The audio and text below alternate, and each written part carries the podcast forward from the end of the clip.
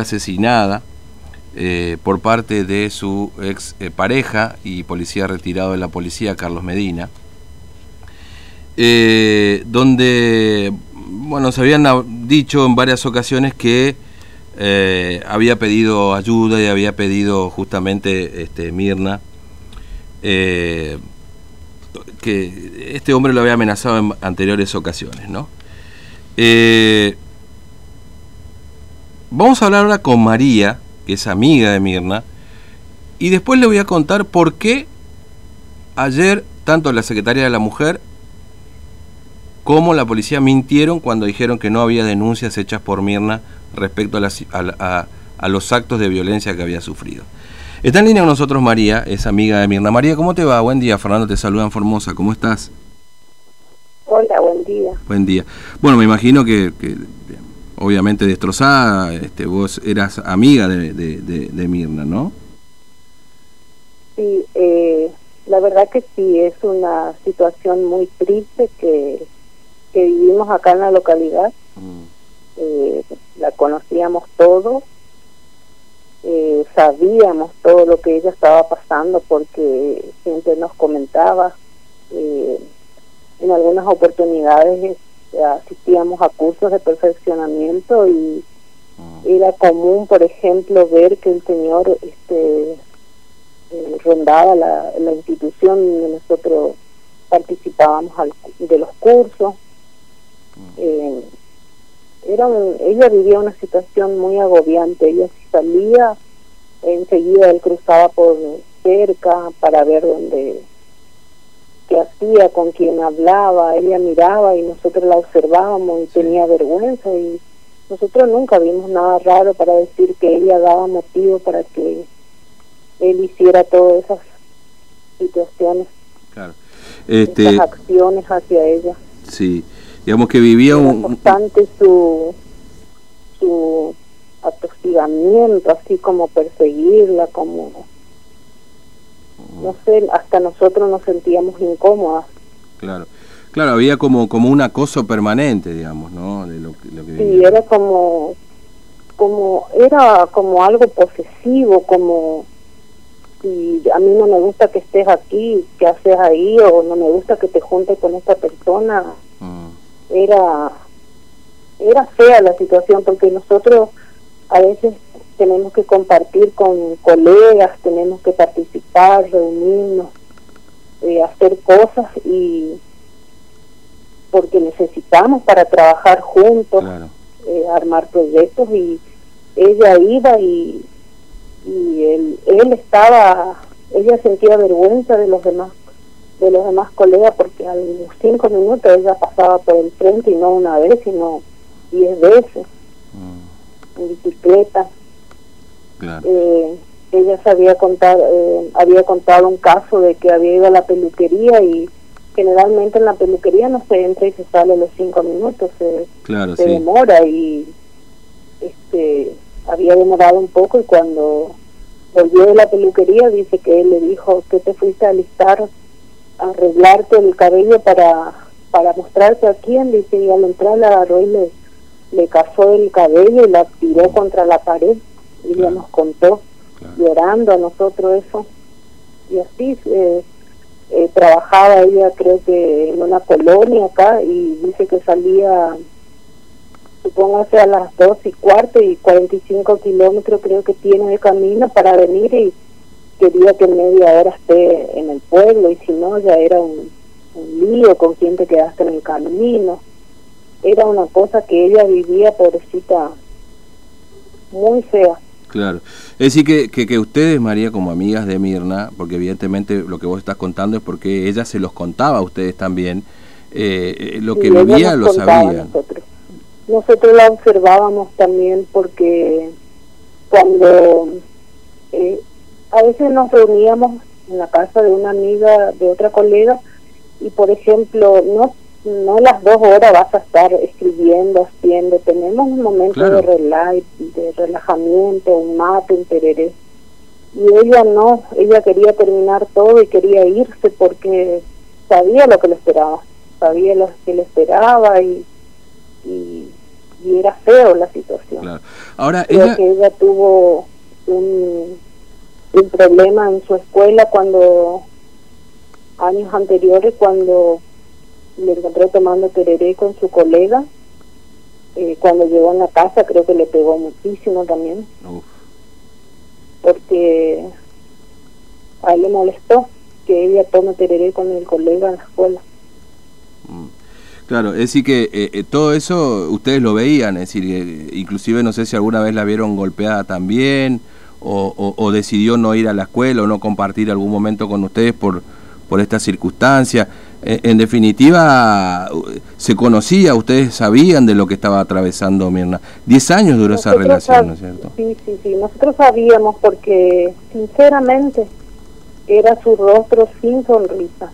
Cuando ella estaba pasando por una situación de, de problemas, ella estaba triste, se notaba en su cara se notaba mucho en su cara, se, tenía, nunca participó en la fiesta de los maestros, eh, nunca iba a ningún lado, nunca le permitía a él compartir así una cena con sus compañeros, nada, nunca. Todo era, todo era así sometido eh, a lo que él decía, a lo que él le gustaba. Mm. Eh, usted sabía... Vivía los últimos tiempos muy tristes muy triste, estaba muy cansada. Lo eh, que yo quiero recalcar es que es mentira que ella no haya mm. hecho denuncias y que no haya ido a la policía. Eso es mentira. Eso es mentira porque nos consta que ella sí fue a la policía, que a ella sí le acompañó su, su mamá de crianza, mm. porque va a salir a la luz ahora. Quizás no es denuncia, porque acá... Eh, se acostumbra a dar vuelta y con tal de no perjudicar a los demás, se hacen los las malas acostumbradas disposiciones.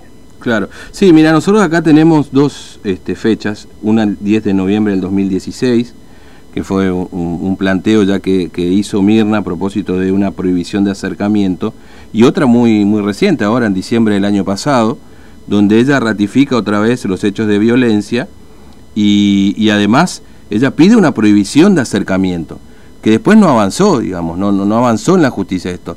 Y evidentemente en los hechos tampoco, porque en definitiva, lamentablemente, hoy estamos hablando de la muerte, Mirna. Es decir, nosotros tenemos acá dos copias de dos denuncias, dos presentaciones, este, eh, María. Es decir, que están hechas las denuncias, no es que no se sabía. Ahora, yo no sé ustedes si saben esto, por ahí se lo ha hablado, pero la situación de ex policía o de policía retirado de, de este hombre Medina, eh, era motivo por el cual le daban vuelta a la policía, no le querían tomar la denuncia. ¿Qué les decía ella a ustedes? Y lo que creería que pasa es una situación corporativa de, de proteger al de proteger al policía, al, creería eso que pasa mm. acá como todos se conocen, como el hijo de él también es policía y está ahí en la policía de lado del campo, creo que la situación es de protección o de perjudicar lo menos posible al camarada. Sí. Este, ahora, eh, eh, ¿usted sabe cuándo terminó la relación? Porque eh, habla de una relación de 10 años que Mirna pretendía terminar, digamos, ¿no? y, quizás por este sometimiento, esta, este acoso, no lo podía hacer, pero ¿saben que el año pasado todavía seguía con esa relación Mirna y, en todo caso continuaba el acoso de este hombre Medina? Y ellos terminan la relación, o sea, el, problema viene, ella nos contó a nosotros, por ese constante maltrato que a ella la cansó. Eh, cuando se produce la situación de la peluquería, que ella se va, ella nos contó a nosotros que esa noche que vino de la peluquería, cuando ingresa hacia su habitación, eh, él agarra y le, la mete así de los pelos y la, la tira contra la pared. Ella le habla y le dice que ella no estaba haciendo nada malo, que por qué él no la acompañó a la peluquería, si, y ella le dijo, le dijo, vamos juntos. Y esa noche, ella nos contó a nosotros que esa noche ella no pudo dormir. Eh, ella este, se acostó, simuló dormir mm. y miraba todos los movimientos que él hacía, porque él se levantaba cada rato, se ve que ella ya tenía miedo que él le haga cualquier cosa y se levantaba cada rato y iba afuera, entraba y ella se hacía la dormida. Eso es lo que ella nos contó a nosotros, a las amigas. Claro. Que ella no, no aguantaba más, que ella dijo, ella nos dijo que no era vida lo que estaba viviendo.